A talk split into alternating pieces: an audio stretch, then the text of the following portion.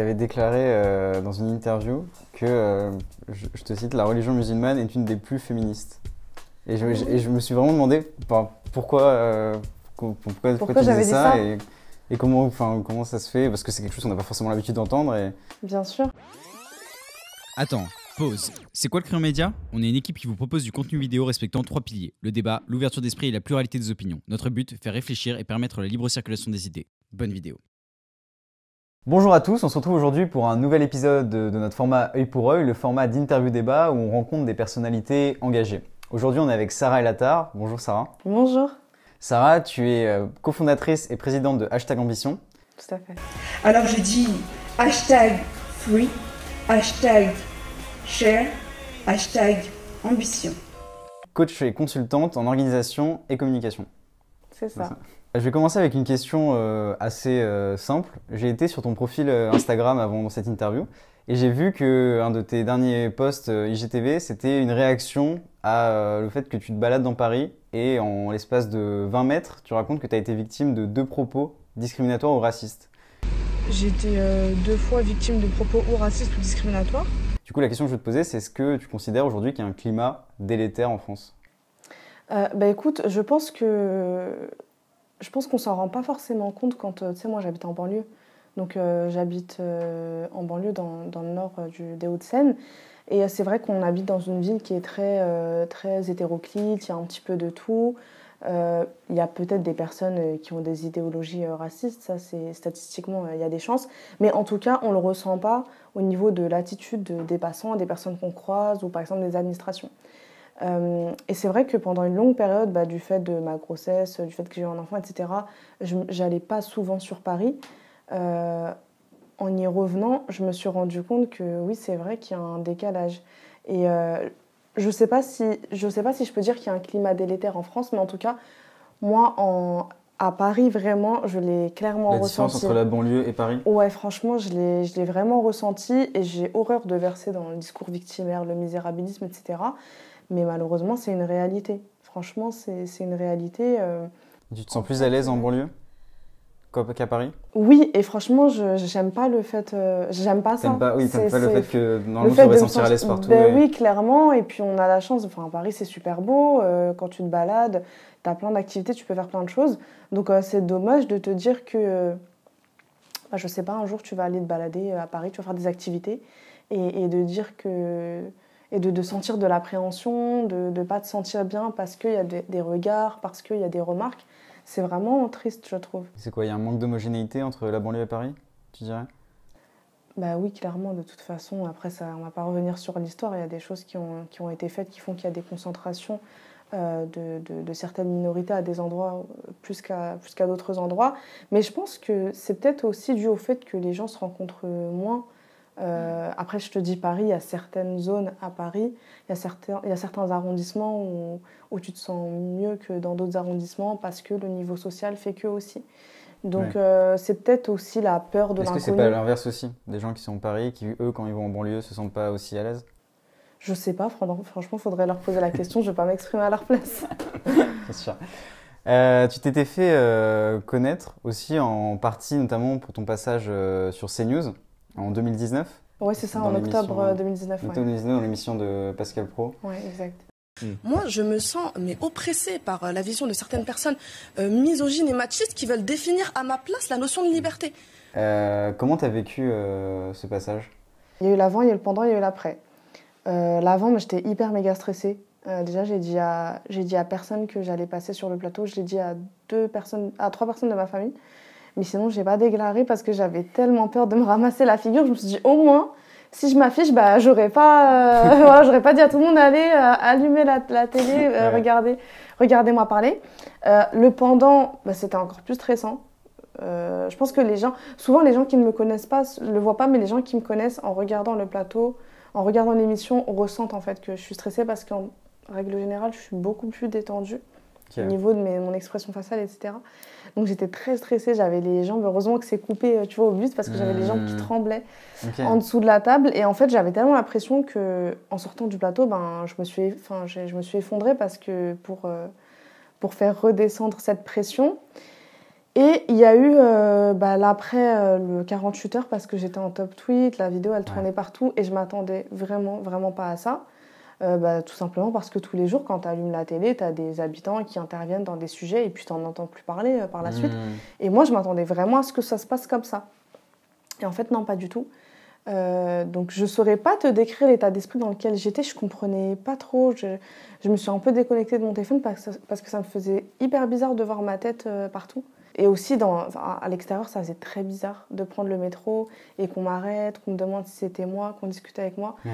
Du coup, euh, en fait, ça faisait bizarre de pas être un anonyme dans le métro, juste euh, voilà, tu es dans ton wagon, Ouais. tu lis ton livre, tu es tout le temps euh, en train de regarder si on te regarde, si on t'a reconnu.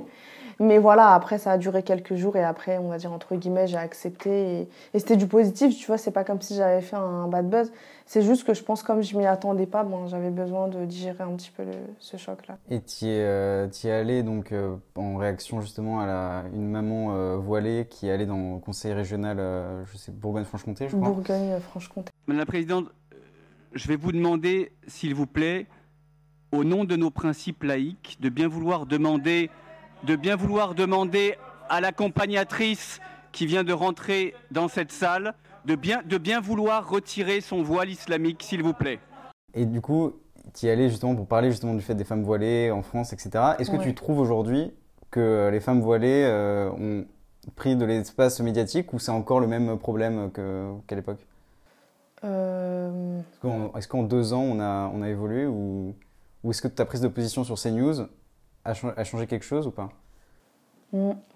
En fait, oui et non, parce que je pense qu'il y a des personnes qui ont envie d'écouter, qui ont envie de comprendre les choses, que ça a dû aider. Mais après, euh, tu sais, les gens qui campent sur leur position, même si on passe tous les jours sur les plateaux, ça changera strictement rien. Euh, tu sais, euh, je pense, voilà.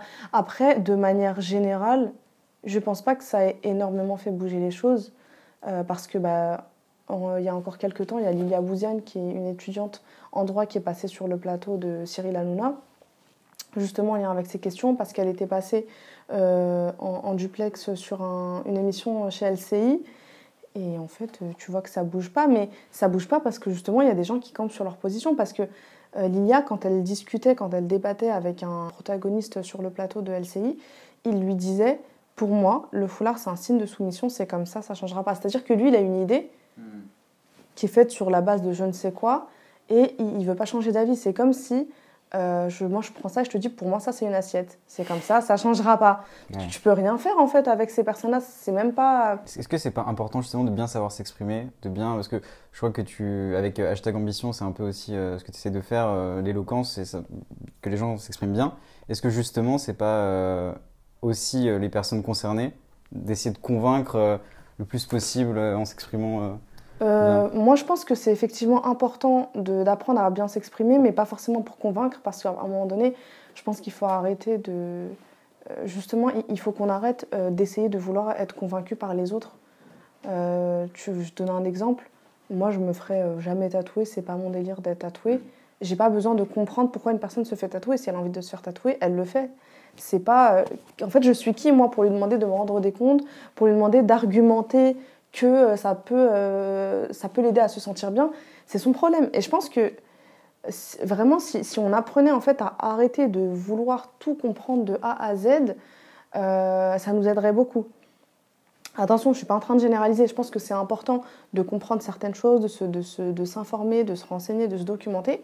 Mais il y a des choses qui relèvent du personnel sur lesquelles il faut se dire bah, chacun fait ce qu'il veut. En fait, à- à partir du moment où on n'agresse pas le voile c'est un problème personne- personnel Ouais, pour moi, le foulard, c'est ah bah oui, c'est un cheminement personnel, spirituel. C'est quelque chose qui se voit, mais c'est quelque chose de personnel. C'est pour ça que je prends l'exemple du tatouage, parce que c'est quelque chose parfois qui se voit. Du coup, pour toi le voile aussi. et le tatouage c'est la- mettre sur le plan? Non, je ne dis pas que le, le foulard et le tatouage, c'est la même chose, mais en faisant le parallélisme sur les deux, ça peut aider à comprendre. C'est un choix, tu vois, c'est Ouais. un choix. Euh, Quand je te dis, on peut parler de la kippa aussi, tu vois, on peut dire que euh, la kippa et le foulard, étant donné que c'est c'est deux vêtements qui ont, at- qui ont, trait, qui ont attrait aux religieux, euh, ça peut être euh, des choses qu'on peut comparer, mais ça sera jamais la même chose, même si c'est religieux. C'est-à-dire que faut, faut accepter quand même que euh, chaque chose se définit en tant que telle et que même si tu fais des comparaisons, ça sera jamais exactement, strictement la même chose. Et, et je pense que euh, dans, dans toute. euh, en fait, il faut quand même adopter la juste mesure, le juste équilibre dans toute chose. C'est-à-dire que, effectivement, chercher à comprendre, chercher à s'informer, c'est bien. Mais quand ça va dans l'excès, c'est pas bon. Parce que tu, peux, en fait. euh, tu peux euh, violer, on va dire, l'intimité de la personne en face. Tu peux, euh, tu peux aller bah, poser des questions là où elle n'a pas envie de s'exprimer. Et bah, typiquement, tu vois, quand Lilia elle est passée sur le plateau de Cyril, je trouve qu'elle a fait quelque chose qui est, qui est pas facile, tu vois, qui est pas évident pour tout le monde, puisqu'elle est rentrée dans son intimité. Euh, Cyril lui demandait euh, pourquoi est-ce qu'elle a fait le choix de porter le foulard? Elle, elle expliquait que c'était euh, lors d'un voyage en Algérie, donc voilà, elle raconte. Et t'as un des chroniqueurs qui lui dit Oh, bah, votre histoire, commence comme les, Dubaï, les Marseillais à Dubaï. Mais en revanche, parce que votre histoire, elle démarre comme les Marseillais à Dubaï, genre j'étais en vacances en Algérie, euh, je trouvais ça tellement mignon, je l'ai porté, etc. C'est les mêmes références sur RFM Ouais. Mais attendez, attendez, Il y a attendez. aucun rapport avec les Marseillais à Dubaï. Et ça, je trouve, Oui. c'est hyper violent, tu Oui. vois. Parce que elle fait le pas de rentrer dans son intimité, parce qu'elle, justement, elle veut aider les gens à comprendre, et ce qu'elle prend en retour, euh, ce qu'elle se prend en retour, c'est c'est archi violent. Donc parfois, tu, tu fais le pas, tu, tu fais un effort, et, et en fin de compte, tu te prends une baffe. Donc il vaut mieux ne pas discuter de ce sujet Je pense que ça dépend. Euh, si tu as une personne qui n'est pas bienveillante en face, personnellement, et ça n'engage que moi, je trouve que ça sert à rien. Est-ce que tu te considères euh, comme féministe aujourd'hui? Oui, je me considère comme féministe. Euh, après, je pense que comme tu le sais, il y a différents courants féministes. Il y en a certains dans lesquels je me reconnais, je me reconnais pardon, absolument pas. Et moi, je suis pour un féminisme vraiment pro-choix, où chaque personne décide de ce qu'elle fait, euh, où voilà, on n'a pas un droit de regard dans ce que euh, l'autre fait, et, surtout pas d'hierarchisation. Parce qu'à partir. En fait, faut pas oublier qu'à la base, le féminisme, c'était un petit peu euh, dans un objectif de se libérer du, joug masculin. euh, on pense notamment à l'époque où les femmes avaient besoin d'une autorisation pour ouvrir un compte bancaire, par exemple. Et si tu te libères de ça pour ensuite te soumettre à autre chose, c'est contre-productif, c'est incohérent. Donc moi, je suis vraiment pour le fait que chaque femme puisse décider de ce qu'elle fait. Et tu avais déclaré euh, dans une interview que, euh, je, je te cite, la religion musulmane est une des plus féministes. Et je, je- et je me suis vraiment demandé enfin, pourquoi, euh, pourquoi, pourquoi, Pourquoi j'avais dit ça et, et comment, enfin, comment ça se fait? Parce que c'est quelque chose qu'on n'a pas forcément l'habitude d'entendre. Et... Bien sûr. Ouais, totalement. Euh, bah écoute, euh, moi j'avais euh, dit ça parce que, en fait, au moment où la religion musulmane euh, est arrivée, il y a beaucoup de droits qui ont été euh, accordés aux femmes. Tu vois, euh, il y a par exemple le droit à l'héritage à l'époque, tu sais. euh, je te dis ça, euh, ça fait 1400 ans, ça fait quand même 14 siècles. Alors que par exemple en France, euh, une femme pour pouvoir, je le disais à l'instant, ouvrir un compte bancaire, elle avait encore besoin d'une autorisation il n'y a pas très longtemps. Bah, L'islam, quand, quand la religion est arrivée il y a 14 siècles, euh, euh, cette religion, elle a par exemple accordé le droit d'héritage à la femme. Ouais, mais est-ce que tu te est-ce que en disant ça, tu, tu réalises aussi que certaines personnes peuvent te dire que bah aujourd'hui les pays qui pratiquent la charia et donc la loi euh, musulmane, bah ils sont beaucoup moins euh, avancés au niveau droit des femmes que des pays comme euh, européens, occidentaux pe- peuvent l'être. Bah écoute, tu sais, aujourd'hui, le pays qui a le plus grand pourcentage de, de musulmans, c'est l'Indonésie. Il y a 99, virgule quelque chose euh, de musulmans. Et euh, c'est un pays où les femmes euh, se sentent très bien. Il y a, il y a beaucoup de- d'équité. J'aime pas parler d'égalité parce que je trouve que c'est un petit peu. euh, Après, j'aime pas parler d'égalité dans, dans ma perception d'égalité. Parce que pour moi, égal, c'est voilà, 1 égale 1, c'est vraiment deux choses strictement euh, identiques. Alors que je préfère parler d'équité parce que De droit. D'équité de droit, ouais, on va dire. Je préfère parler de ça. Du coup, euh, en Indonésie, ça se passe très bien. Après, je pense qu'il y a beaucoup de personnes qui mélangent des choses parce que c'est un petit peu fourre-tout de dire ça parce que les personnes, euh, enfin, il y a beaucoup de personnes quand tu dis pays musulman pensent à pays arabe. C'est un gros amalgame. Parce que c'est pour ça que je donne ce- cet exemple, c'est qu'aujourd'hui, le pays le plus musulman, c'est pas un pays arabe, c'est un pays euh, d'Asie. Donc, euh, dans les pays, euh, dans ces pays, je pense que c'est pas la religion musulmane qui pose problème, c'est plutôt l'héritage culturel. Et c'est un héritage culturel qu'il y a déjà 14 siècles, l'islam est venu briser. Euh, donc, je te parlais de l'héritage, mais les Arabes à l'époque avaient une tradition qui, est ma- malheureusement vraie aujourd'hui en Inde, c'est qu'ils préféraient avoir des garçons plutôt que des filles. Donc, il, il arrivait que certaines personnes enterrent des nouveau-nés parce que c'était des filles. Et l'islam est venu mettre un terme à ça. Donc le problème, c'est pas l'islam, c'est la culture qui est C'est la culture, ouais, pour moi c'est la culture, c'est l'héritage culturel en fait. Et il y a un amalgame entre les deux. Donc c'est la mauvaise cible quand, ça- quand certaines personnes s'attaquent à l'islam, c'est. Ça en fait, c'est pas. En fait, en fait c'est. Il y, a, il y a beaucoup de subtilités dans plein de sujets. Il faut arrêter, je pense, de penser les choses de manière binaire. Il y a peu de choses qui sont soit noires, soit blanches. Il y a beaucoup de. C'est comme quand tu prends une problématique, il y a rarement un seul facteur. Tu vois, il y a plusieurs, euh, il y a plusieurs facteurs, il y a plusieurs causes. euh, et il y a un concours de circonstances qui fait que. Donc je pense qu'il faut avoir l'honnêteté in- intellectuelle d'analyser le tout pour pas faire de raccourcis parce que ça peut blesser, tu vois. On avait reçu, nous, euh, Alice Cordier, qui est euh, présidente du collectif Némésis. Je sais pas si Je tu- connais pas du tout. C'est des féministes identitaires et qui, euh, justement, euh, avaient euh, s'étaient fait remarquer au Trocadéro en défilant avec des tenues de voile intégral, Ouais, qu'on peut retrouver notamment en Arabie Saoudite. d'accord. Et elles avaient, en gros, pour elles, c'était un acte pour défendre les femmes qui étaient contraintes de devoir porter, porter le voile. D'accord. Et du coup, donc je voulais demander comment tu te positionnais par rapport à ça. Et euh, deuxièmement, est-ce que euh, le fait de porter le voile en France, est-ce que c'est pas aussi, euh, ça fait pas justement écho à des, pays où le port du voile est obligatoire pour certaines femmes? Est-ce que c'est pas problématique parfois? Ben, en fait, ça reviendrait, ça reviendrait simplement à se dire est-ce que, parce que tu as des personnes qui, sont, qui se retrouvent mariées de force, est-ce que tu vas supprimer le mariage? Et tu vas dire bah, les personnes qui se marient, elles font écho aux personnes qui sont mariées de force. Tu vois, c'est c'est pas. Enfin, c'est un peu. C'est un peu, je trouve, c'est un peu une ineptie, tu vois, de, de réfléchir comme ça.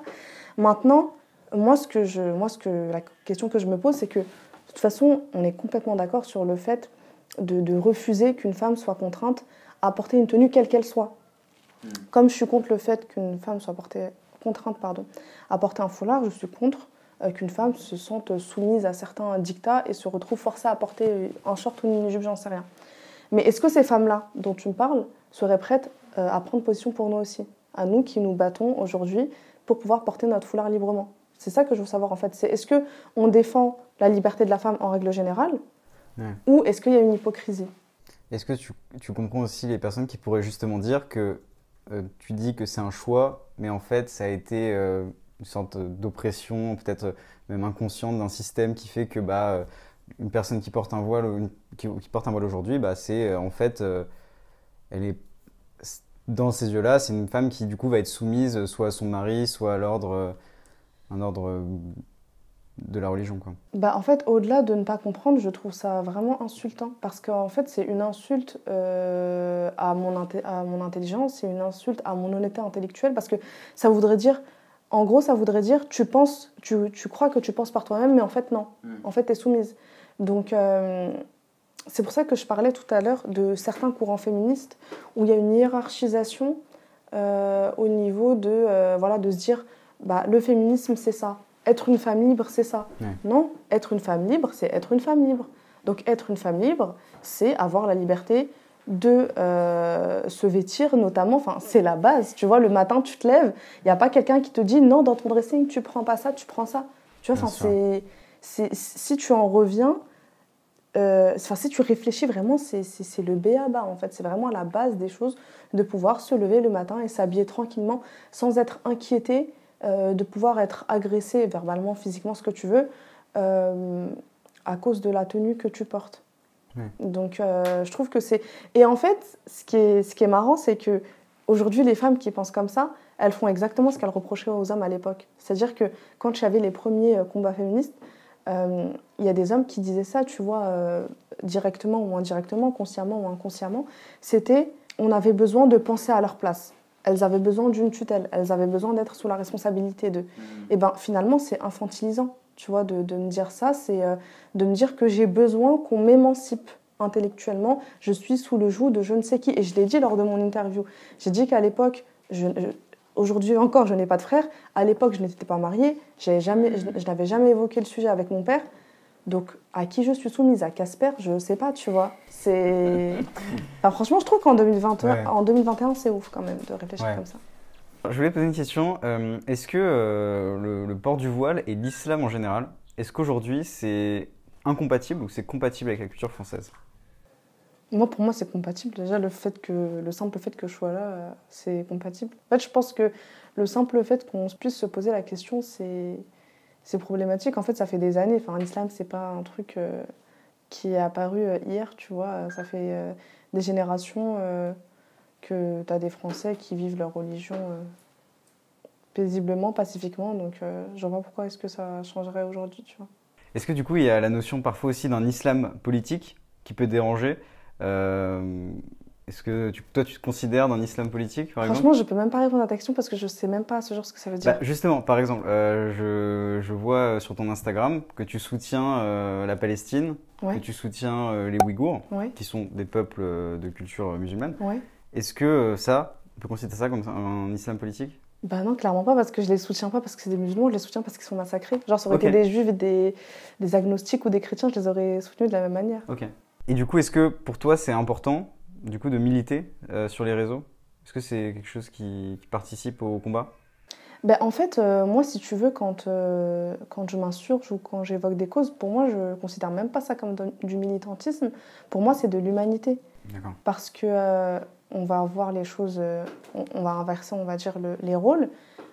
Si jamais toi, tu étais enfermé dans un camp, que tu n'avais pas ton téléphone, que tu avais accès à rien du tout, tu serais euh, content, tu vois, tu serais rassuré qu'il y ait des personnes à l'autre bout de la planète qui prennent la parole pour toi. Et en fait, le problème, je pense que les gens veulent voir ce qu'ils veulent voir. C'est que, tu vois, bah là, par exemple, euh, une certaine lecture peut être de dire euh, je soutiens les Palestiniens, ah, les Palestiniens, c'est des musulmans. Je soutiens les Ouïghours, ah, les Ouïghours, c'est des musulmans. Mais en fait, c'est pas ça. euh, c'est que je soutiens les humains qui se font persécuter. C'est que, bah, à l'heure actuelle, mal- malheureusement, oui, euh, deux grandes crises, on va dire, deux grandes crises politiques concernent des, des- deux grandes crises humaines, on va dire, et politiques concernent des musulmans. Hmm. Mais comme je te le disais, si on, si on était à une autre époque et que les camps de concentration étaient d'actualité, je serais en train de défendre un peuple qui n'est pas de confession musulmane. Donc l'idée, c'est vraiment l'humanité. Et je, et je me, me mobilise aussi en ce qui concerne les violences policières. Les violences policières, bien entendu, statistiquement, malheureusement, ça vise souvent les minorités, mais pas que. Tu as aussi euh, des, des personnes qui sont franco-françaises, je ne sais pas si je peux dire ça, euh, qui, qui sont victimes de violences policières, et je les défends tout autant. Donc, euh, donc voilà, faut, je pense que c'est- un petit peu la lecture qui, parfois qui pose problème. Je comprends. Très bien.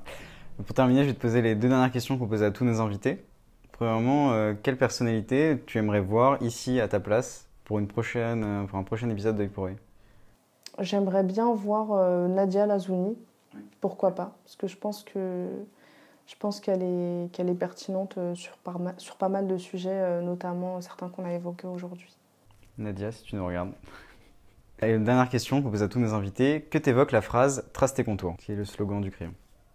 Ça, c'est une question sur laquelle je pourrais faire une dissertation. En fait, clairement, c'est on dirait tu sais, les questions de philo. euh, Pour Première moi, partie. au premier, voilà, au premier abord, voilà, intro, développement, conclusion. Non, euh, bah, trace tes contours. euh, pour moi, au premier abord, j'ai l'impression que c'est un petit peu, un petit peu un appel à la recherche, peut-être à la compréhension, parce que notion de contour, c'est notion de préciser quelque chose qui est peut-être un peu flou. Et euh, voilà. Bah, Merci beaucoup, Sarah. Merci à toi, merci à vous. C'était un vrai plaisir de t'avoir euh, pour cet épisode-là. Plaisir partagé. Si cette vidéo vous a plu, n'hésitez pas à vous abonner, à laisser un j'aime, à mettre un commentaire. On se retrouve très prochainement pour un nouvel épisode d'œil pour œil. C'était Antonin pour le crayon. Salut